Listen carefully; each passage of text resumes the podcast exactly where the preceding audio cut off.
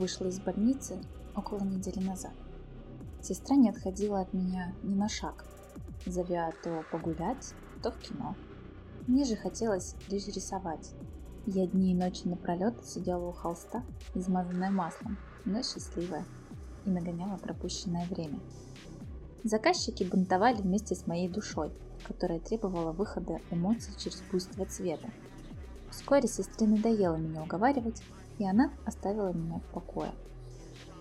Тебе звонил какой-то мужчина, что-то кричал про сроки, кинула мне Иришка, сестра, пробегая мимо моей комнаты. «А кто звонил-то?» – спросила я. «Не представился», – уже из коридора ответила Ира. «Я ушла. Пока». Я помахала ей на прощание из окна и, поразмыслив, кто мог быть тем крикливым мужчиной, набрала номер телефона. «Здравствуйте. Кажется, я пропустила ваш зва...» «Ну что вы, все уже готово. Когда я могу к вам?» «Хорошо, с утра. Я приду. До встречи». Я кинула телефон на кровать. Какой же он все-таки сварливый. За окном царила весна, насколько это вообще возможно, в сером и дождливом Петербурге. Серия картин была закончена. Сдавать их предстояло только завтра – Поэтому мною было принято решение отправиться на прогулку. Я собрала небольшой набор красок, пару кистей и бутылку воды и вышла до ближайшего парка. Сложнее всего в картинах передавать окружающие тебя аромат. Я стремилась к этому умению, сколько себя помню. И сейчас я писала женщину, сидящую напротив меня. В ее руках была чашка столь вкусно пахнущего кофе, что он, околдовав меня, не давал оторваться от рисования. Рядом со мной на скамейку присела девчушка, класса четвертого. Перекошенный ранец подал с одного плеча. Потупленный взгляд упирался в маленький сжатый кулак. Я хотела было продолжить работу, как она начала жалобно всхлипывать. «Эй, привет!» – позвала ее я. Она не обернулась. «Что случилось?» Ты не потерялась?» Девочка упорно молчала, опустив взгляд и не переставая громко всхлипывать. Я совсем растерялась. Не зная, что делать, я сделала попытку отвлечь ее. «Как тебе рисунок? Похоже?» Святые кисточки повернулась. «Ну чего же ты такая зареванная?» – подумала я, когда та оглянулась. Она посмотрела сначала на мой альбом, потом догадавшись на женщину, сидящую на противоположной скамейке. И снова всхлипнув, буркнула. «Похоже.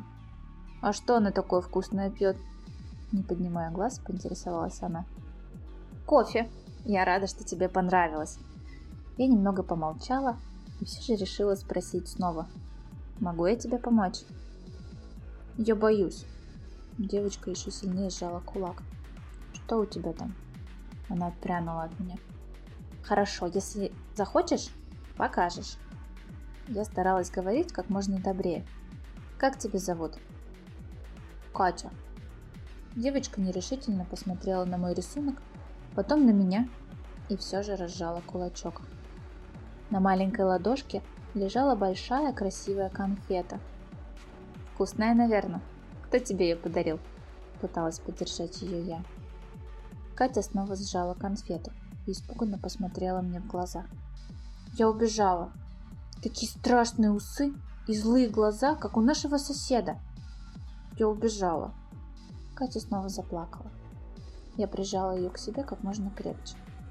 Как в наше время можно отпускать детей одних? Мысленно негодовала я. Ты помнишь свой домашний адрес? Хочешь, я провожу тебя домой? Я погладила ее по светлой голове. Помню, всхлипнула она. Тогда пойдем. Помоги только собрать краски. Я подмигнула ей. Даня уверенно улыбнулась и взяла в руки мой рисунок. «Вы так здорово рисуете», — подытожила она. «Только тетя уже ушла, и лодки тоже нет». «Ты внимательная», — похвалила я. «А лодки бывают на том пруду разве что летом. Лодочник открывает прокат и пускает покататься всех желающих.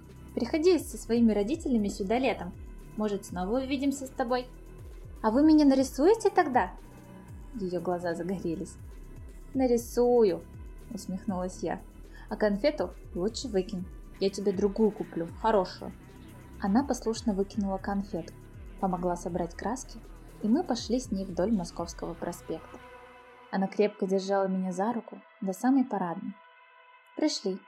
Катя улыбнулась мне и потянулась к домофону. За моей спиной заверещала чья-то собака. Я оглянулась. Мимо проходила в деловом костюме дама с мелкой псинкой на поводке. Выпученные глаза несчастного животного, казалось, сейчас вывалятся от страха и гнева, а трясущиеся лапы подкосятся, и та упадет замертво. Задыхаясь от ненависти, мелочь облаяла меня, растущие рядом кусты, и деловито прошла мимо. Женщина же даже не обратила на нас внимания. Ну и вкусы у людей. Я повернулась к Кате, но ее уже не было. Зашла уже, думаю, не попрощалась даже. Егоза. Я постояла еще несколько минут, глядя на заходящее за крышей домов солнце, и вышла на проспект в сторону дома. «Лида, проспишь же!» Сестра трясла меня за плечо. Рядом разрывался будильник, окончательно вырывая меня из сна. «Что? Куда?» «Тот сварливый мужик. Разве тебе не к нему навстречу?» Я резко подскочила на кровати, чуть не свалившись с нее, выключила будильник и расцеловала сестру. «Спасибо, спасибо, спасибо!» Она в ответ кряхтела что-то в моих объятиях. «Отпусти!» – наконец услышала я. «Дуй умываться? Я после тебя!» И снова ты о чем-то промотала во сне. Я снова поблагодарила ее и убежала в ванну. И кто из нас еще младшая, думала я, выдавливая из тюбика зубную пасту. Опоздая я, Геннадий Егорович бы меня точно убил. Я еще минуты три помедитировала над включенной водой, попыталась вспомнить, что мне снилось, сплюнула остатки пасты и побежала собираться. «Даже не позавтракаешь?» – кинула мне вслед сестра. «Маме бы это не понравилось!» Хорошо, что они с отцом уехали к себе домой. Я выглянула на секунду из комнаты и подмигнула Ирке. «А вот возьму и расскажу все им», – дразнила она. «Не надо!» Я снова выглянула из комнаты. «Они и так переживают после больницы из-за меня». «А я нет?» Справедливо возмутилась Ирка. «И ты!» Я обняла ее, посмотрела на часы и ужаснулась. «Пятнадцать минут уже! Куда летит время?» «Возьми мой проездной!» Пешком ты будешь минут сорок идти, не успеешь. Она протянула мне пластиковую карту с нарисованными на ней листьями подорожника. «Спасибо, ты меня выручаешь. Увидимся вечером». Я поцеловала ее и выбежала из дома, закинув сумки с холстами на плечо. Не люблю ранние встречи, но из-за больничного пришлось перенести сроки, позже обещанного. Поэтому я чувствовала за собой вину и старалась выполнить все, что хотел сердитый дядька Егорович а терять его как заказчика очень не хотелось. Автобусная остановка была заполнена людьми. Я не влезла ни в первый, ни в следующий приехавший автобус. Тем более сделать это с моими сумками было почти невозможно. Вместе со мной автобусы один за другим пропускала пожилая дама, сидящая тут же на скамейке. Рядом о чем-то болтали две женщины. До моего сознания изредка доносились обрывки их диалога. Читала, в газете утренней пишут, снова маньяк в парке появился. Школьница не вернулась домой. Уже неделю ищут. В наше время до маньяки с ума сойти можно. Ой, не говори, сын подрастает, буду сама его отводить в школу. Я повернулась было в их сторону, чтобы получше слышать, но они ушли на посадку в только что подошедший автобус. Бабушка на скамейке неуверенно приподнялась и снова села. «Милая», — обратилась она ко мне, не подскажешь, какой это номер был? Совсем слепая я стала. Тройка, бабуль. А вам какой нужен? На нас из толпы никто не обращал внимания. Поди и память стала сдавать. Не помню, дочка. Она, совершенно расстроившись, оперлась на стеклянное ограждение остановки. Я села к ней рядом, поставив холсты перед собой. «Ну что вы, не расстраивайтесь так. У вас есть с собой телефон? Номера детей сохранены?» Не ношу я его, боюсь потерять. Память стала уже не та. Она, сощурившись, вглядывалась в прибывающий автобус. «А это какой, дочка?» Я присмотрелась к номеру. «Пятидесятый. Может, у вас хоть паспорт есть?» «А может и есть!» Она просияла и нырнула в увесистую сумку. «Вот, держи. Я не вижу все равно. Я открыла паспорт. Анастасия Олеговна Рыжкина. Рождена в Ленинграде 1943 году. Так, здесь есть прописка. Так, вам на 26 надо, только в другую сторону совсем. Пойдемте. Я схватила свои холсты и уверенно взяла Анастасию Олеговну под руку. Так куда же? А, автобус. На автобус и пойдем. Я посажу вас, кондуктору скажу, где вам выйти. Пойдемте же, я очень опаздываю. «Милая, спасибо тебе, храни тебя Бог!» – лебетала она. «Вот, мой номер». Я вынула свою визитку из кармана, подготовленную на случай важных переговоров. «Позвоните мне, когда едете, пожалуйста». «Хорошо». «Ой, славная у нас молодежь все-таки». «Ну да, единица». Я оглядела уткнувшихся в телефоне людей на остановке. «Вот и двадцать шестой. Пойдемте, Анастасия Олеговна». Я посадила ее на автобус, выдала ЦУ кондуктору и побежала на свою маршрутку. Егорович меня точно прибьет. Остается надеяться, что картина ему понравится. Прошел месяц. Я писала по заказу Геннадия Егоровича следующую серию полотен. Ему так понравилась моя работа, что он подписал со мной контракт на год вперед. Работала я в его мастерской. Он строго следил за опозданиями, зато обеспечивал красками, кистями и необходимыми холстами. Иногда я оставалась ночевать в мастерской, когда руки не могли отложить кисти в сторону. Вот и сегодня, уже почти за полночь, а я сижу перед холстом и пишу. Синие оттенки ложатся темным, глубоким небом с изредка пробивающимися звездами. За окном стрекочут сверчки. Лето начинается на удивление теплым. Somebody once told me the world is gonna roll me. Заиграл мой телефон. На экране определился номер. И Русик. Я же забыла ее предупредить, с ужасом подумала я. Снова. Представляешь, только хотела тебя набрать, нагло соврала я, взяв трубку. Ага, конечно. Снова засиделась? Ты придешь сегодня? Я оглядела фронт работ, получила отклик в душе и ответила. Сегодня останусь. Зато завтра я буду дома к обеду. Что рисуешь хоть на этот раз? Иришкин голос в трубке больше не был так взволнован. Нева и ее женское обличье в знаковых событиях Петербурга. Это задание от Егорыча.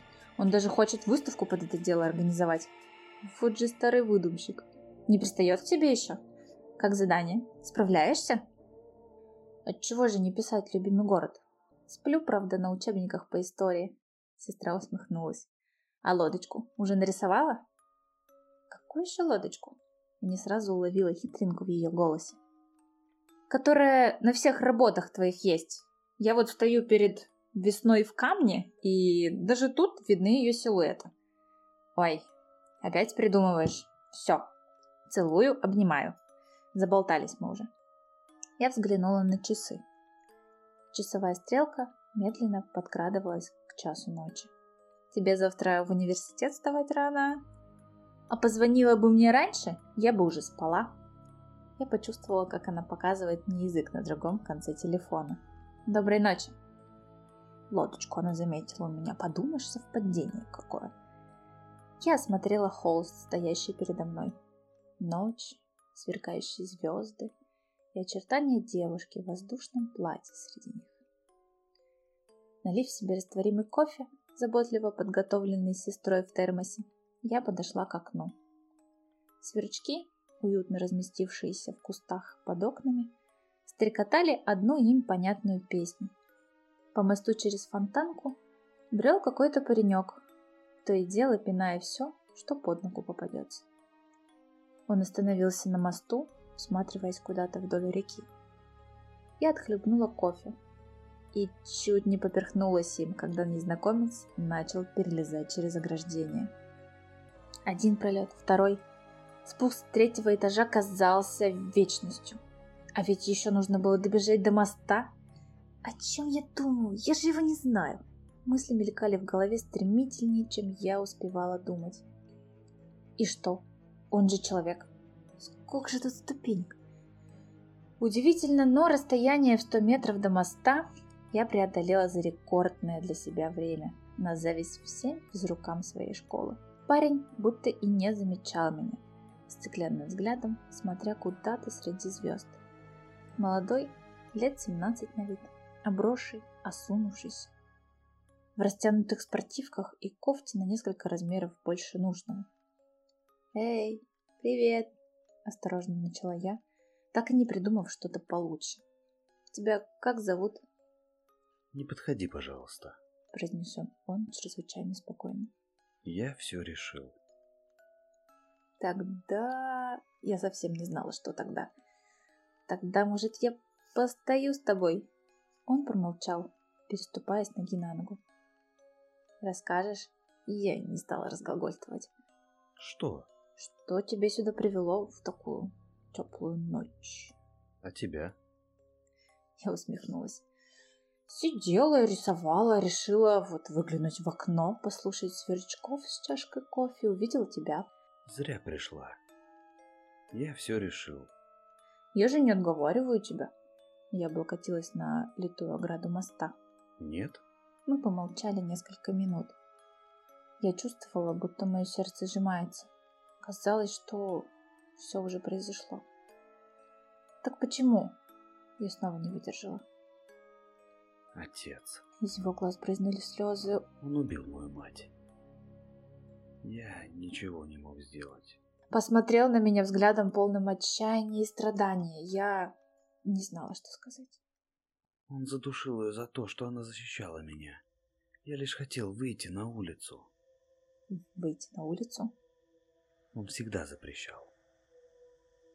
Шторы всегда завешены, окна заклеены газетами. Я иногда проковыривал дырочку в них. Он замолчал так эмоционально. Я поняла, что было дальше. Ты сбежал? Мне все равно некуда идти. А как тебя зовут? Парень отвел взгляд и посмотрел в черноту канала. Тёма. Артём. Тём, чего бы тебе хотелось сейчас? Увидеть ее снова. Этого я, прости, не смогу сделать, но я очень хочу что-то сделать для тебя. Позволь мне это. Я подошла к Артему чуть ближе. Чувство неминуемой трагедии настойчиво продолжало сжимать мое сердце. Я видел рассвет всего раз в жизни. В тот день отец лежал без сознания, пьяный. Я сорвал с окна все газеты. Мне показалось тогда, что я ослеп. Мама подошла ко мне и обняла меня так крепко, что мне на мгновение показалось, будто скоро у нас все наладится. Артем схлипнул. Мое сердце защемило так сильно, что я невольно вскрикнула. Он повернулся ко мне. Я бы хотел увидеть его снова. Напоследок. Я побуду с тобой. Я положила ему на плечо руку. Он нервно отпрянул, будто я собиралась его ударить. А вон там, я указала на дом на набережной реки, стараясь сменить тему, моя мастерская, Последнее время так засиживаюсь за работой, что остаюсь на ночь. Думаю, Егорыч не заметит, если вдруг некий Артем останется там переночевать. Артем вряд ли согласится на это. Стеснять другого человека не в его натуре. Подыграл он. Передай ему, что он может первым увидеть мои работы. Я подбегнула ему и обратила внимание на горизонт. А пока смотри туда. Оттуда взойдет солнце. Мы болтали о чем-то отвлеченном, начиная с успехов в художественной школе и заканчивая солнечными ожогами на моем веснушчатом лице, когда я засиживалась на пленерах летом. Я стала забывать о причине нашего с Артемом знакомства, когда начало подниматься солнце. Парень снова замолчал. Я не стала его отрывать от воспоминаний. На улице появлялись первые редкие прохожие.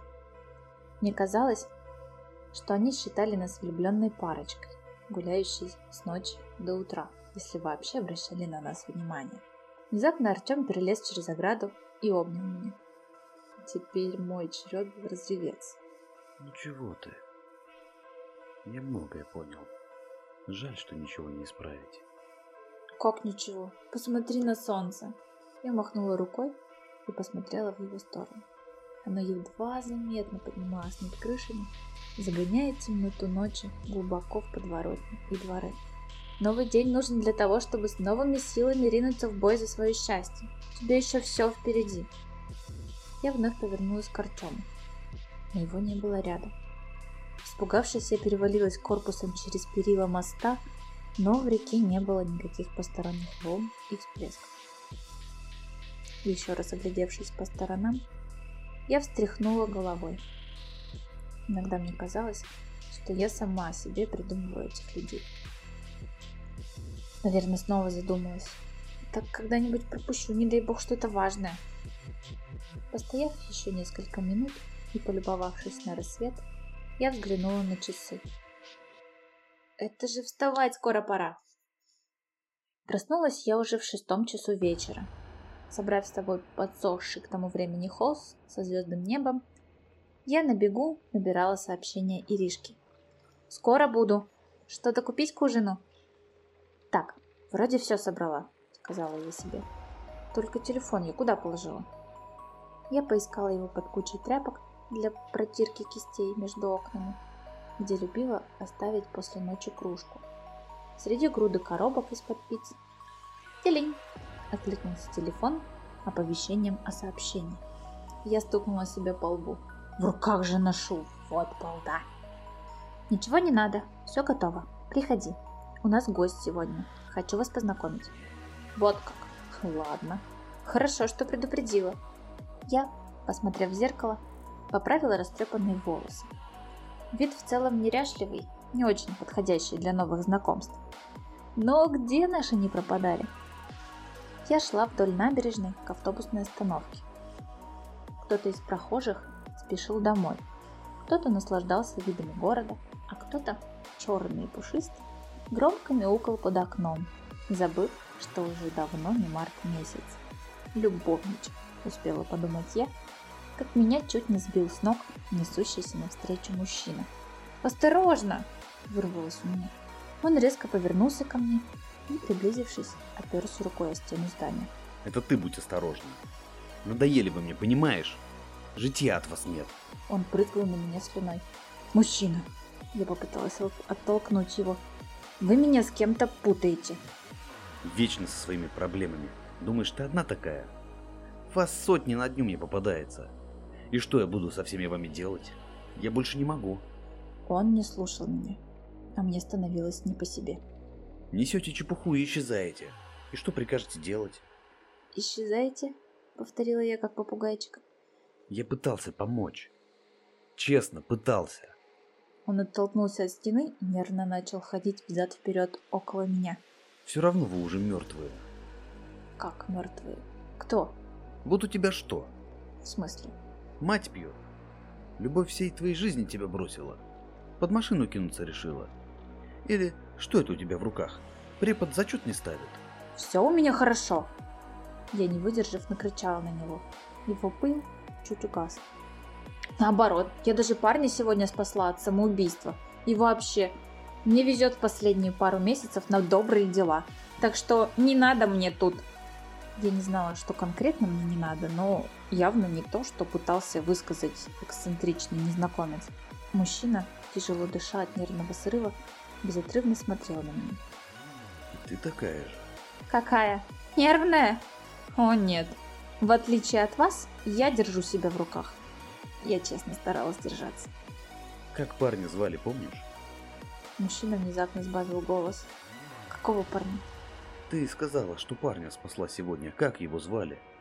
Артем. Что значит звали? Не поняла я. Незнакомец полез в карман за телефоном. Что-то там набрал и повернул экран ко мне.